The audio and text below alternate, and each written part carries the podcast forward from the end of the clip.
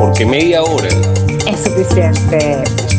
Buenos días, buenas tardes, buenas noches. Donde quiera que estés, bienvenido a tu podcast favorito. Con las locas imprudencias de Isabela Vecchionache y el letrado pragmático de Jonathan Lilue, quienes te traen en media hora música, películas, series nuevas, viejas y del más allá.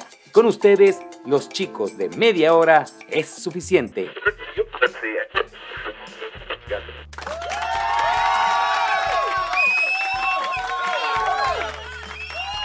Buenos días, mi Isa, ¿cómo estás? Tempranito en la mañana. El tempranero, ¿qué pasó ahí? Tempranito en la mañana. después, después, después, de tercera base, eh, hay que hacer programa, mi vida. Pero ¿cómo estás, Vale? Bien, me puse nerviosa. Súper bien, tienes que decir súper bien, ¿cómo no? Súper bien, con este mañanero, ¿cómo voy a estar? Bueno, y... Imagínate, me despiertan así tan rápido, eso no puede ser. Y, y, estas no son las que cantaba el rey David, señores, por si acaso. Coño, Pero... ¿cómo me sorprendes así? No puede ser. Pero bueno, bienvenidos a otra semana más con media hora es suficiente, donde escucharán las mejores recomendaciones de música, cine y serie. Isa, comencemos de una vez con las próximas noticias que tenemos, que es que ya Justin Timberlake y Anna Kendricks. Las traen de campeón. Son unos campeones ya. van por la tercera película de Trolls. ¿Qué, qué opinas de eso, Isa? Fascinante, fascinante. Me encanta porque a mí Poppy y todos los Trolls me encantaron su historia, me encantan los colores. Es demasiado diversa y demasiado. Eh, me, parece, me, parece, que ellos son como, como genuinos, como auténticos. A pesar que son chiquiticos, pero con todo eso tienen una fuerza increíble que transmite demasiadas emociones encontradas también. Son, como los nuevos pitufos, ¿no? sí, eso mismo, es verdad, es verdad.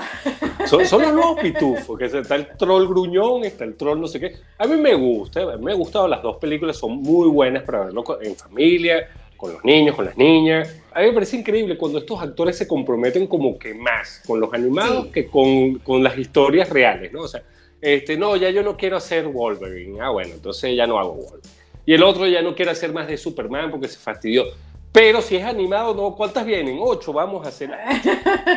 no, yo no solamente creo eso, más que ellos son, son parte de la película, o sea, sacarlos a ellas, del, porque además que también ellos son las voces de uno de ellos, sacarlos es como dejar de ser la esencia en sí del troll.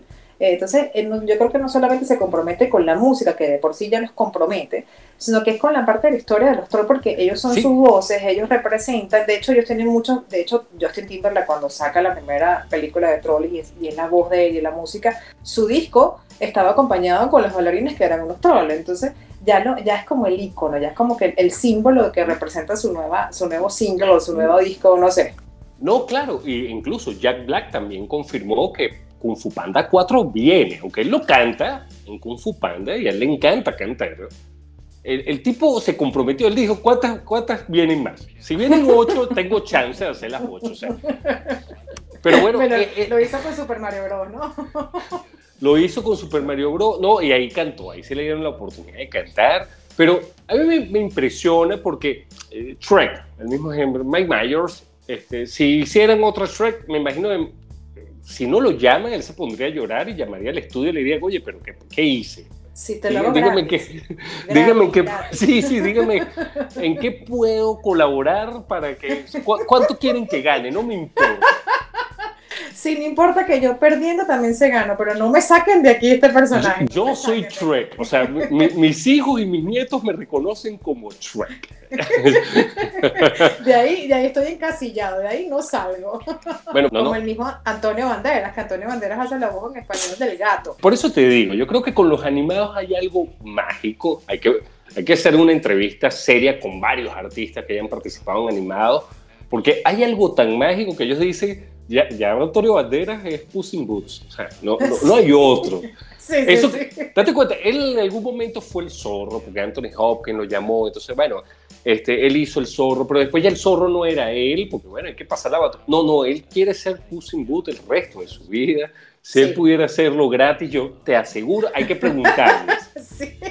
No, no creo que lo diga en una entrevista porque eso va en detrimento de su patrimonio, pero... No, claro, no, y además que se lo van a agarrar de guachafita, ¿no? Lo van a agarrar como de fiesta. ¿Cuál personaje serías tú si te mandan? Porque tu voz es espectacular, no es por nada, pero ¿cuál sería, ¿cuál sería tu, tu, así tu personaje? Vamos a suponer ahorita, mira, vamos a sacar este Poppy, vamos a sacar, eh, ¿qué, ¿qué animados te gustaría, inclusive de las viejas, vamos a suponer, ¿cuál te gustaría hacer? Te, te voy a decir, hay un venezolano que es el que hace la voz de este personaje y obviamente, oye, lo, lo admiro y lo respeto mucho, pero cerebro de Pinky, cerebro siempre me No te puedo creer. Sí, sí.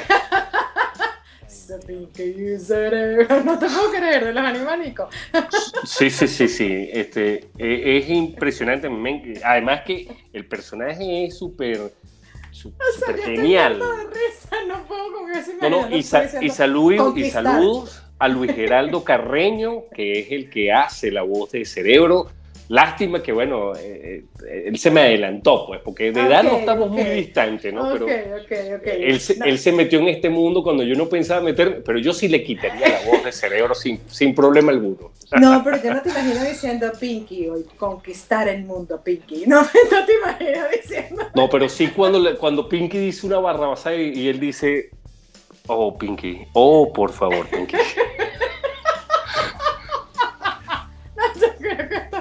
es para otro episodio, vamos a hablar solo de Pinky Cerebro, tú haciendo todo. Bueno, pero obviando eso, recuerden, viene Trolls 3, que se va a llamar...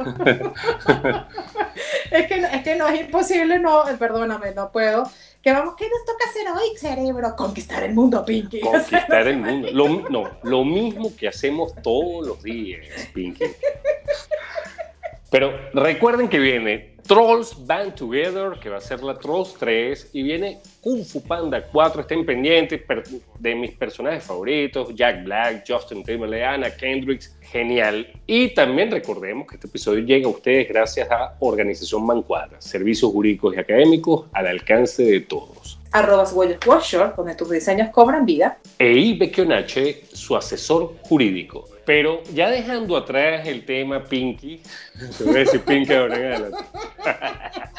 Ay, no, por Dios. El que entendió, entendió. No, vamos a hablar de, de, dos cosas que me gustó ver. En verdad, la primera va a ser una genial película con Kira Knightley. Y después hablaremos de una serie, porque me parece que es temática importante, donde hay temáticas, hay, hay todavía muchas historias donde involucran a mujeres que son echadas para adelante, que han luchado contra el sistema y que han podido lograr mucho éxito sin necesidad de que las metan a juro en una película ni nada. ¿no? Y este es Boston Strangler, Isa, que es una película con Kira Knightley y Carrie Coon, dos mujeres que yo aprecio y admiro muchísimo. Ellas no saben que yo las aprecio pero bueno, algún día tal vez se enteren de eso. ¿De qué trata? Una periodista que se dedicaba a notas sociales y de, comprar para tu casa y, y los nuevos artilugios para las amas de casa. Y se interesa, además no solo se interesa, ella ve un, patrón en una serie de asesinatos que están ocurriendo, ocurriendo en la ciudad de Boston en los años 60 y logra tomar como que la batuta de la investigación periodística de esta serie de asesinatos. Una película bastante interesante, basada en hechos de la vida real, donde todavía hay ciertas dudas de quiénes son los responsables o no de esta, de, esta situación, pero al final 13 mujeres perdieron la vida bajo un maníaco, un loco, un psicópata, esos tipos que surgen de la nada y que uno no sabe por qué surgen. Y Kerry Coon es, eh, la recordarán de, de Leftovers, Gone Girl o la serie Fargo, excelente actriz que arrancó tarde en su carrera, pero que nos ha dado grandes actuaciones. Película genial. No, no sé qué te pareció a ti, Isa. Sí, bueno, hay varias cosas importantes que, que me llamaron la atención y te, te, te, lo voy a explicar un poco a nivel cronológico cómo va la película, ¿no? Esto, este, estas muertes que sucedieron, formar y comienza a, vamos a decir, a documentarse. Inicialmente, otra de las cosas también que me llaman la atención es que ella no estaba autorizada para hacer esto. Entonces ella comienza a suplicar prácticamente a tener la historia, porque de tener esa historia eh, iba a cambiar realmente el resultado en la sociedad y más aún, y, quizás un poco más a fondo, es que se estaba ocultando la verdad a, la sociedad, a, un lado de, bueno, evidentemente siempre nos encontramos con periodistas amarillistas donde realmente cuentan eh, extraoficialmente cosas que lo que perjudicar la información cierta. Sin embargo, ella se documentaba bastante bien y eh, eso me ese respeto a la información que ella recabó. O sea, claro, ella se ve como eh, en una encrucijada porque evidentemente ante la presencia siempre que existe de la prensa eh, amarillista, donde cuenta las historias de forma, de forma informal y además que absolutamente falso, ¿ok? Ella se cerciora bien y se documenta bien la información y tanto es la información que la comienzan a respetar, comienzan a respetar la historia. Y claro, eh, crea un pánico, eso es importante que también mm, mm, me gustó y al mismo tiempo me disgustó porque creó un pánico cuando da la información. Entonces tú ves el efecto de la prensa en la sociedad, ¿no? Sí, claro. Y comienzas a crear un pánico. Eh, sin embargo, está muy bien estructurada. Eh, me parece que es una película demasiado corta para una historia tan interesante como esa. Eh, sin embargo, está muy bien. Me parece que la escenografía es espectacular. Me pareció espectacular. El vestuario, me pareció cómo está bien hecha. La, la fotografía genial. Y de verdad que es muy bien interesante el trato, incluso que ella, ante ese llamado de la sociedad, de que ella está haciendo historia, de, protegerse y todo, cómo lo maneja con la familia, ¿no? Porque entonces el tema de protegerse, la seguridad ahora es la de ella, no la de los demás y el respeto que le dan a ella, incluso a la historia que muestra, es decir, de la prensa, de sus jefes, de sus compañeros, la solidaridad con la que comienzan a ayudarla, porque realmente se ve que está haciendo historia y que está haciendo algo importante, incluso para los investigadores también, ¿no? es bastante y, bueno. Y no quiero dejar a un lado, Isa, el, el detallazo de que estamos hablando de una historia de hace 60 años y por ser mujer, el menosprecio que, recibía por tratar de cubrir una historia de forma profesional, porque ella en ningún momento trató de cubrirla de otra manera. ¿no? La policía, cómo trataba, bueno, tú eres periodista, o sea, aquí no hay licuadoras ni nada de moda para que tú estés aquí, amiguita. Y resulta que es quien primero ata los cabos, porque eso lo van a ver en la película, es quien da como que mayor información a la propia policía y como tú decías, empiezan algunos policías a ganarse el respeto, ella a ganarse el respeto, algunos policías que dicen, mira, yo como que colaborando con esta, esta mujer, como que podemos lograr más cosas que nosotros en nuestra visión cerrada, ¿no? Mm. Y eso nos lleva inexorablemente, Isa, nuestra serie también. Claro, y es un factor riesgo, ¿no? Es el factor riesgo que, que toman los periodistas, que es exponerse, que no lo hace el funcionario es el factor riesgo que ya Ah, por supuesto. Sí, o sea, eh, eh, eh, era una época difícil y, no, no nos imaginemos lo que era en 1880 y tanto, 1800, o sea, finales del siglo XIX, para los que le cueste mucho sacar los números, estamos hablando de 130 años atrás, donde está nuestra protagonista de la serie de Netflix que se llama The Law According Lydia Poet, o La Ley de Acuerdo a Lydia Poet, que trata sobre la historia real de una, bueno, obviamente hay, mucha ficción en cómo cuentan estos episodios, pero es la historia real de una mujer que se graduó de abogado en Italia en, a finales del siglo XIX y el, el, reinado de Humberto I de Italia le dice, no, pero tú no puedes ejercer. Está bien, te, te dimos ese caramelito, mujercita, gradúate, pero tú a las cortes no puedes entrar. No puedes entrar, no eres digna de usar una toga ni pararte en un tribunal. Impresionante, impresionante, impresionante la valentía y el coraje con la que ella intentó seguir. A mí me, se me fracturaron las emociones por razones obvias, eh, para eso podemos acudir a arroba y de pero eh, eh, realmente ella fue bastante dura y, y, no se fracturó. O sea, ella dijo, ah, bueno, ok, no me vas a dejar ejercer, bueno, pero yo de alguna forma todo lo que yo estudié lo tengo que aplicar y tengo que colaborar con algo. me pareció que ella demuestra valentía y coraje, creo que también más allá de la postura de la mujer, que, bueno, que es un tema bastante en boga eh, de cómo eh, surgieron los derechos y eso es algo que históricamente ya está comprobado y obviamente hemos llegado al momento de respetarlo también.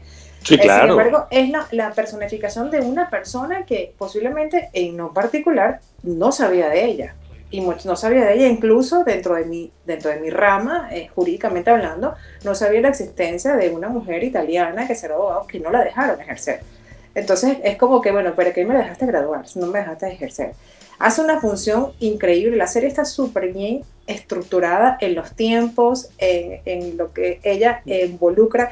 Y me encantan los sentimientos en los que ella se encuentra con su hermano. Evidentemente ella, ella se involucra con el litigio eh, porque su hermano se lo permite. Y entonces eso le da a ella ese, ese sentimiento de, de, colaboración social, incluso esa sensación de felicidad cuando sale el inocente y entra el responsable. O sea, verle esa, esa satisfacción que el abogado siente al hacer justicia, ¿no? Entonces, sí, eso, claro. eso, a mí me encantó, eso a mí me encantó, de verdad. No, a mí me gustaron varias cosas. Primero, la ambientación es increíble. Uno, yo, yo no me puedo imaginar una Italia del, de finales del siglo XIX o del siglo XIX distinta a la que me mostraron ahí. Los vestuarios, las actuaciones, si, sin ser las mejores, realmente son increíbles desde el punto de vista cómo se van, cómo van evolucionando estos personajes, cómo se van involucrando, cómo va, va viendo cierta confianza adicional capítulo tras capítulo. Son seis capítulos, la pueden ver en una tarde tranquilamente. Mucho de, del tema legal no van a ver, a pesar de que se llama The Law According Lydia Poet, pero eh, ella es como un Matlock de, del siglo XIX italiano, ¿no? O sea, Así. Es más sí. la parte investigativa, más la parte como ella ve fuera de la caja. Ella no se queda con los hechos como están establecidos en, en, en el acta, sino que hay cosas adicionales. A, a, veces, bueno, se resuelven los casos un poco jalados por los pelos, pero no importa.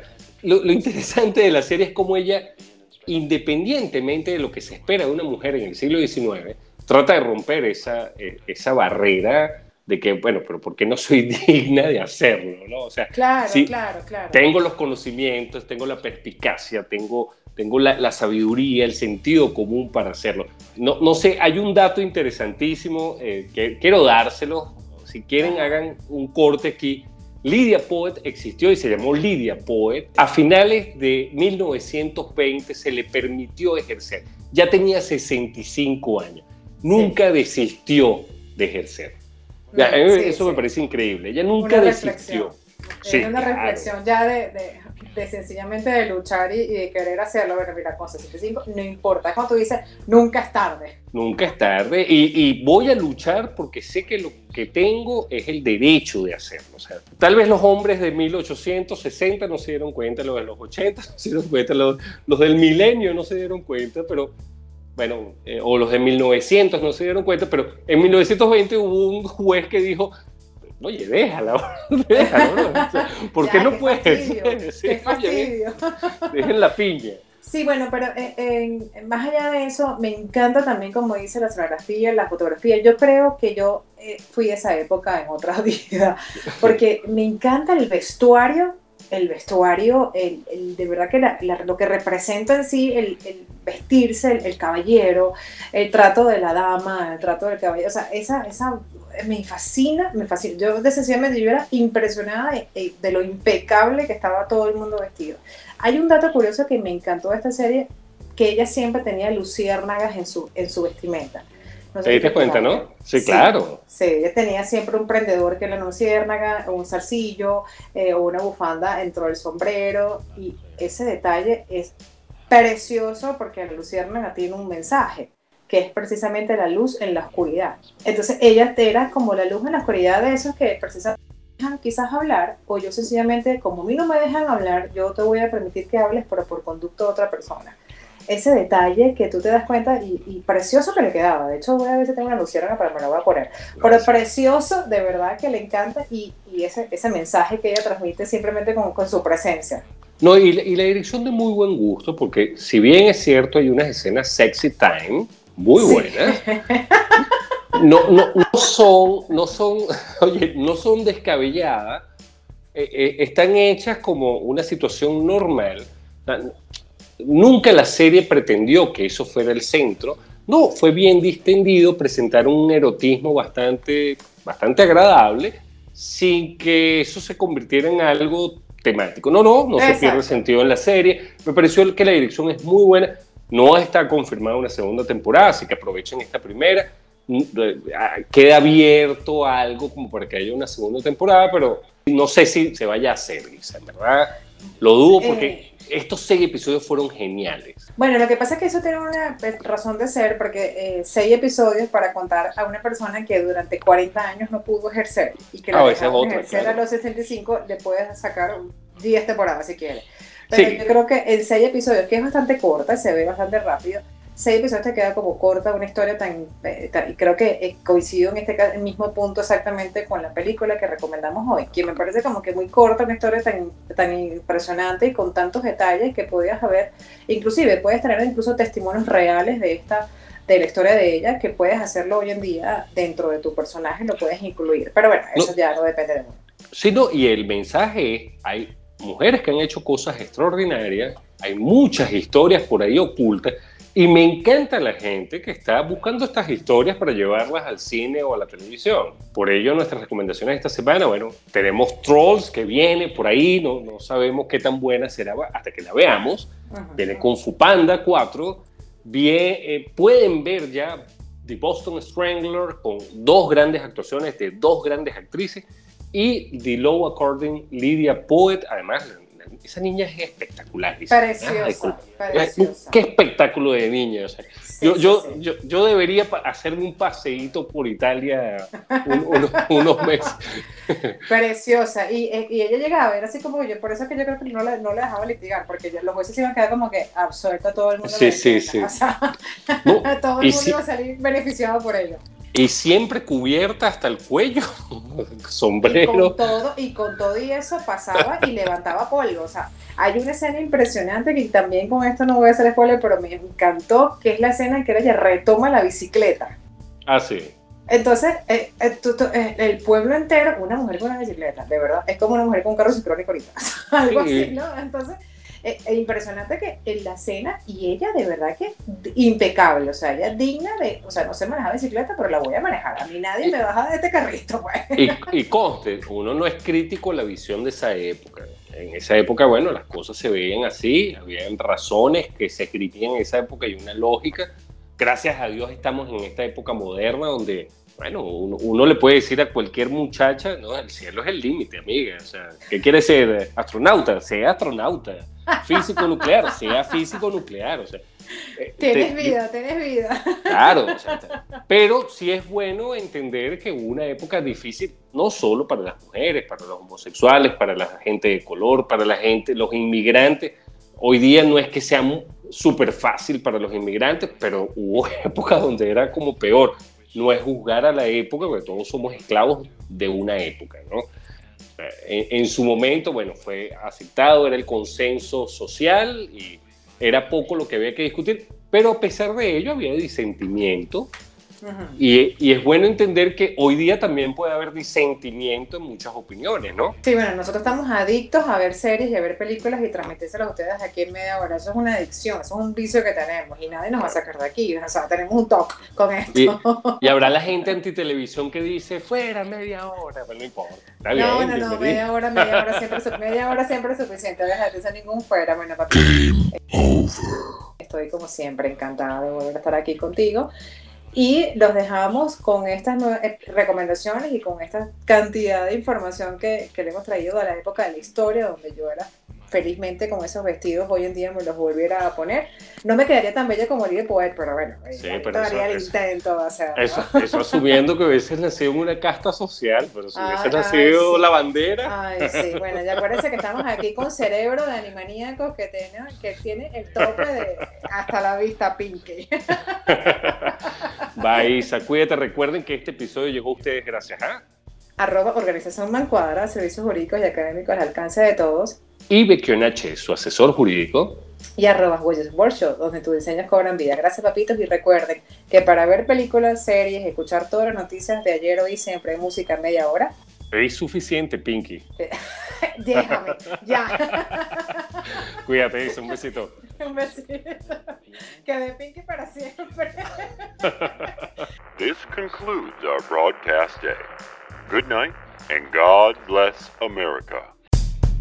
I am trying to do with my life something which few people try to do. And this influences